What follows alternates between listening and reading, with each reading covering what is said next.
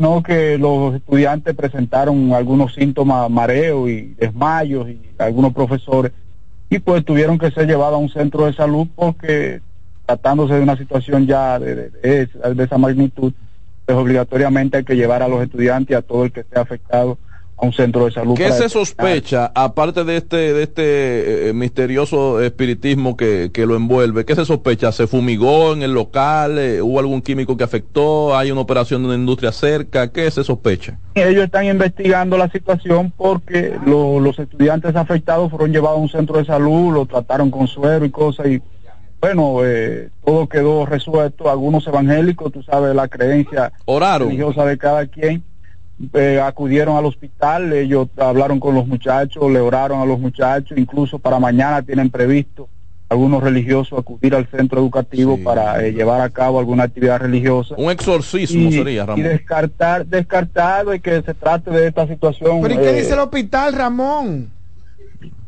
Centro de salud, tipo de detalle de, diagnóstico que presentaron los estudiantes. Nosotros eh, al principio quizá pensaríamos que se trató también de la ingesta de algún alimento que le hizo algún daño, porque sabe cómo los estudiantes comen en el centro, así también los profesores. El diablo no se detecta en estudios médicos. los espíritus no se detectan en estudios médicos. Ellos están diciendo que no fue eso. Los espíritus no se detectan en estudios médicos. Ramón, ¿verdad, Ahí hay que orar. ¿Verdad que, el que los propios estudiantes y los propios profesores dicen que no es espiritual el asunto? No, educación. Estudiantes conversamos, él decía, bueno, a mí me dio un mareo, yo caí ahí, algunos de los estudiantes, amiguitos míos, trataron de pararme, eh, otro también le pasó lo mismo, y ah. esa fue la situación que se dio ahí, pero no como se está diciendo de que ese centro está embrujado. Incluso nosotros hemos hecho ya varias historias de ese centro eh, donde ellos han estado solicitando eh, aulas, solicitando reparaciones, porque realmente es un centro pequeño que alberga unos 300 y algo de estudiantes pero eh, nunca había clase hoy. Sí, sí, es de manera normal, o sea, no por ahí, para creer y ahí está todo, ahí está todo normal. Incluso la semana pasada nosotros hicimos un reportaje del aula donde ellos están recibiendo docencia, que es un aula a cielo abierto. Sí, pero espérate, Ramón. Que podría, podría haber sido también que alguien tiró algún químico por ahí, la brisa llevó, eh, qué sé yo, esparció algunas partículas de este, de este químico y pudo haber afectado a varios estudiantes. Ramón, para, para creer que un espíritu ha poseído un espacio en específico, eh, ponme la, música de espíritu. No, no, no, ah. no se pone música. ahí entra el espíritu. Es un programa serio. Para creer que un espíritu se ha apropiado de un espacio en específico, Ramón, tiene que haber algún tipo de antecedente, algún choque con algún eh, eh, ente espiritual, con alguna autoridad eh, espiritual con alguna persona a la que se le atribuyen poderes mágicos. Eh, ¿Ha habido esa situación, algún enfrentamiento con algún brujo? ¿Murió alguien por ahí cerca? Ese centro no ha tenido ningún tipo de dificultad más que el que te acabo de explicar con relación a la falta de aula y falta de, espacio para ellos poder eh, dar docencia de manera eh, ah, no, precisa con los estudiantes. No tiene razón. Pero esta, esta situación que se ha dado, algunos medios pues la han manejado de desde esa perspectiva. Los religiosos, ustedes saben, cada quien tiene su punto de vista, pero real y efectivamente, según dicen los padres, eh, antes de las MAI, que tiene varios niños ahí, que participó también cuando ocurrió el hecho, que fue quien llevó a los niños también al centro de salud.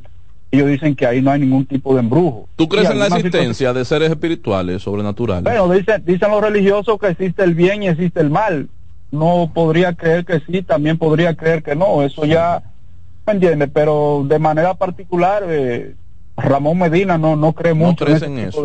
Pero pero si, si los evangélicos, ¿usted ha visto los cultos evangélicos, profesor? Si los ah, evangélicos consiguen que con espíritus buenos la gente caiga desmayada, sí, me imagino yo que si eh, los poderes antagónicos a esos poderes espirituales positivos también, pudieran hacer. el diablo tiene el mismo poder de Dios, profesor? Gotear a la gente. ¿Qué hace? Pero además siempre lo, lo, ha dicho la Biblia. Lo ha dicho la Biblia que, perdón, señor Ramón, lo dice la Biblia también que el diablo tiene el mismo poder de Dios. ¿Cómo va a ser? No, el mismo no. El diablo puede hacer la misma cosa. Dice, dice la pastora Luz Castro. Espérese, que está hablando Ramón, Ramón sí sabe. Sí. Dice la pastora Luz Castro, que es parte también del personal que irá a orar mañana a ese centro de salud, que el diablo no tiene poder. pero van ahora, no tienen poder, pero ah, van ahora. Entonces que no oren, que dejen eso así. eh, mientras tanto, ah, eh, eh, eh, es la creencia de cada quien. ¿De, qué, de qué denominación es ella? Ella es evangélica. Ah, ella dirige un ministerio, un ministerio evangélico. Yo pienso, Ramón, que los evangélicos son los menos eh, dados cuidado. a hablar de que el diablo no tiene poder, porque en un culto evangélico se menciona dos veces a Dios, una vez la Biblia y 97 al diablo. Sí. Bueno, ya eso son creencias y cultura de, los, evangélicos, pero yo en esta parte no interfiero porque cada quien tiene su, su Profesor, es la primera vez, es la primera vez que se produce un evento atribuido o pseudo espiritual o espiritual por defecto. pseudo? Eh, en, e, pues, no sabemos si finalmente es espiritual de verdad. En este, en este centro educativo. Sí, es la primera vez que ocurre este tipo de situación, no solamente en ese centro, sino en la provincia completa nunca se había escuchado algo similar, pero imagínate, ya es una situación que las autoridades educativas y bueno, las autoridades también deben investigar a profundidad qué fue lo que ocurrió ahí, porque real y efectivamente esto no fue fortuito. Este desmayo y mareo que le dio a cuatro estudiantes y a una profesora es algo que deben investigar porque podría tratarse de otra cosa peor que solamente un asunto religioso. Bueno, estaremos atentos entonces, Ramón, a la evolución de este panorama. Repítanos el nombre del centro, por favor. Generoso eh, Alejo Lomber. Ah, perfecto. Estaremos atentos. Se llama el centro educativo, sí. Estaremos atentos a la evolución de esos maestros y estudiantes. Así nosotros vamos a darle seguimiento a, este, a, esta, a esta información y lo mantendremos informado de todo el acontecer religioso. Muchas gracias, Ramón desde Daja. Ese sí es bueno, ese. Nosotros continuamos acá en el plato del día con más contenido. Vean ustedes, señores, qué delicada está la provincia de Jabón. No solamente es el tema del canal que en su momento protagonizó. Ya no es tema. Eh, eh, no, no es tema. El acontecimiento. La, la, frontera abrió, el canal se sigue construyendo, ya se está mandando de todo, el canal se sigue construyendo. De hecho, y nos bajamos con Haití. ¿Para qué?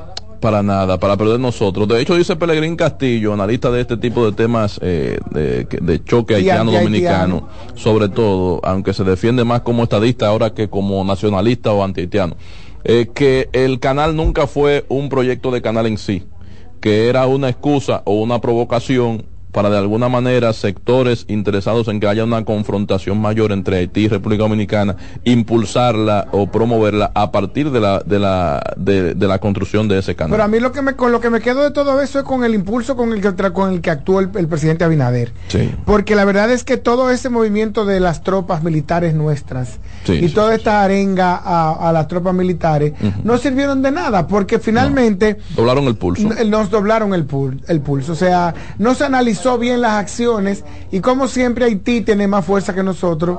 Y eh, pudo, eh, como tú mismo dijiste, eh, doblarnos el pulso y hacernos abrir la frontera, de hecho. Y hablando del tema haitiano y de los nacionales del país vecino, esa nación vive el primero de tres días, escuche bien, de huelga. Busca además paralizar las actividades en Puerto Príncipe con esta manifestación contra la situación de inseguridad sería, ¿verdad?, que experimenta eh, el país por la acción de grupos criminales. Además, Martínez Mois, eh, usted la conoce, ella es la viuda del malogrado presidente haitiano Jovenel Mois, fue acusada de manera formal de participar en el magnicidio ocurrido ocurrido la noche del 6 al 7 de julio de 2021 y recordar ustedes, recordar ustedes que cuando la primera dama fue a, a Miami, fue llevada a Miami desde Puerto Príncipe. Herida. Herida, se bromeó bastante en las redes, supuestamente porque se fue herida de un brazo aparecía en foto herida de un brazo y de allá para acá cuando se desmontó del avión, supuestamente el yeso, el yeso se equivocó de brazo. vino enganchar con un brazo, se fue con un brazo de un lado y vino de allá para acá con un brazo de otro lado. además siempre se habló y, se sospechó. Y ponían la red y que, ¿cómo así, madame? es tremendo. La fue la impresión que se equivocaba porque cuando la voltean. pero la verdad es que eh, este es un tema serio. sí, es así, muy en serio. En el que eh, se habló desde el principio, se, se sospecha De hecho, pienso que la que la que la, eh, eh, la información también está medio medio manipulada. Sí, sí, sí, Porque cuando tú lees el titular, tú asumes, bueno, esto corresponde al mismo rumor que hubo desde el primer día, sí. de que nunca se les desvinculó a la muerte de Mois. Correcto. Y pero cuando tú lees la información entiende que es otra suposición de un fiscal. Es así. o sea que no es cierto que aunque ella se escapó, y eso sí es una información que para, por lo menos para mí fue nueva, eh, aunque ella se fue de Haití desde octubre pasado, cuando se comenzó a instrumentar esta... Eh, no, pero cualquiera se va con el nivel de inestabilidad que vive esa, esa Sobre todo si tiene el dinero que, se, que debe tener ella. Exacto. Entonces, ella se, se salió de Haití en, en, octubre pasado cuando se comenzó a, instrumentalizar o instrumentar este, esta, esta instrucción, esta, este dispositivo de la instrucción, que es como lo que va a finalmente la, la, la, la ruta que va a seguir en términos de, de la justicia haitiana. Se dice que ya se fue desde ese momento y eso sí para mí es novedoso y eso es información certera. Mire, para ampliar este panorama tenemos en línea telefónica al señor Frandi Yasmín, no sé si lo pronuncié bien, comunicador social y antropólogo haitiano que está interesado en ampliar esta información y este panorama de esta nación vecina. Buenas tardes. Muy buenas tardes y es un placer para mí de hablar con usted sobre la situación que hay en el, en el país, sobre la huelga y también y, lo que pasa con Martín Moïse en la justicia haitiana. Le estamos agradecidos por su disposición, señor Yasmín. ¿Quién convoca, Yasmín, Juan Carlos Arbelo de este lado, quién convoca a esta huelga? Y la huelga que hay en Haití es una huelga que convoca por la Brigada Sindical Anticorrupción, BISAC, y detrás de esta iniciativa es tres días de, huelga de huelga en Haití. Pero yo puedo decir que los tres días de huelga de 29 al 31 de enero y ayer que fue el primer día y la calle está está un poco un poco tímida. Pero y en hoy hay todas las actividades eh, que hacen pero tenemos que subrayar que en, en los departamentos como departamentos del sur norte Artibonito y, y la, la huelga se respecta pero por la capital y no hay no hay un, no, no se respeta totalmente y a causa que todas las cosas se funcionan. Pero la situación la brigada sindical anticorrupción BISAC pide una huelga general y para protestar contra la inseguridad en Haití y la mala gobernanza del país. Es extraño. y la Jasmine, es, la salida del gobierno Ariel Henry es extraño que a más de 24 horas ya de paro no hayamos tenido manifestaciones violentas o al menos que no tengamos información de este lado sobre algunas manifestaciones violentas cuando lo usual en las eh, llamados a, los llamados a huelga en Haití es que sean muy sangrientos, muy violentos. ¿Cuál es la realidad en ese sentido en este momento? En este momento eh, en la capital haitiana no hay no hay manifestación violenta, no hay violencia y solamente eh, una persona puede observar que eh, al nivel de transporte es no, no es grande y las las escuelas no se abren y hay almacenes que no se abren por la capital, pero al nivel de Cabo Haitiano, de, de y las calles y al sur del país hay movimientos que, que están un poco eh, violentos de cómo hay movimiento en Cabo Haitiano con Moisés Sal y también al Artibonito en el país donde eh, las personas toman la calle y ponen fuego en la calle y cierran también y las oficinas eh, del Estado y es esta situación en este momento, pero por la capital la situación está un poco calma en este minuto que estamos hablando. El llamado a huelga es nacional. Sí, es una huelga nacional, es una huelga nacional, tres días de huelga nacional eh, de 29 al 31, sobre todo el territorio. Pero como, como vengo de decir que eh, la huelga y la huelga no se respeta sobre todo el territorio. Y bueno, hay que subrayar primeramente y como en Puerto Príncipe, la capital, la gente, las personas no podían circular a causa de los bandidos que ocupan casi las zonas en la capital. Y la huelga solamente y, y, toma la situación eh, un poco un poco más difícil pero antes la situación fue fue difícil con las, con los grupos de bandidos y con esta huelga la situación y la población dice ah no eh, la situación no va a funcionar hay que hay que hacer cuidado en la calle y eh, esta situación y hace una paura muy grande en la capital. Pero la situación es que más difícil está sobre tensión al, eh, en las ciudades de provinciales en Haití. ¿Ha dicho algo el gobierno con alguno de sus a través de alguno de sus representantes sobre alguna promesa eh, o, o, alguna reacción contraria a este a esta huelga? No escucho bien la pregunta. Que si el gobierno, eh, a través de alguno de sus representantes, ha tenido o ha expresado alguna reacción a estas más de 24 horas de huelga que ya lleva el pueblo haitiano, o el país haitiano.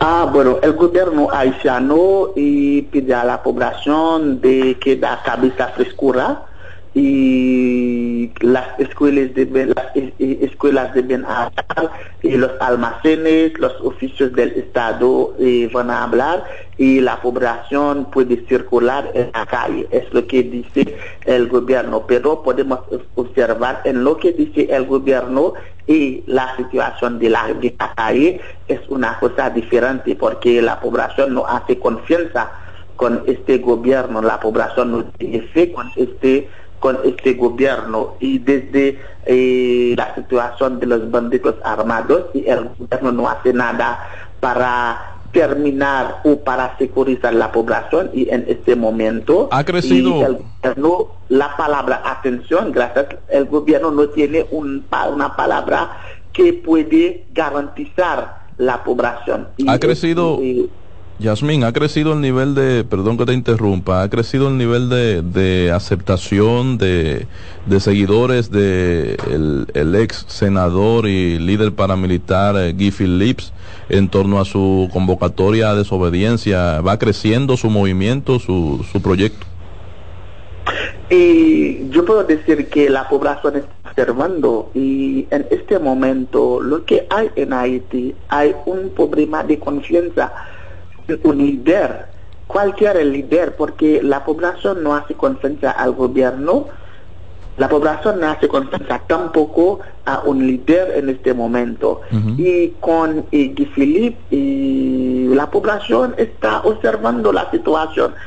En verdad, Guy Philippe tiene un grupo armado que se llama BISAP y que él está controlando, pero y nosotros estamos siguiendo porque recordamos la situación antes del manicidio de Jovenel Moïse. Al nivel de la oposición había una oposición eh, que, que, hace promesa a la población pero después eh, el manicidio del presidente Jovenel Moïse la situación queda, queda misma. Y también es esta situación que estamos observando en este momento. Y nosotros estamos viendo es verdad que y que Philip habla de revolución y también Moisés habla también de revolución, pero hasta ahora no, nosotros no vemos el señal de esta revolución.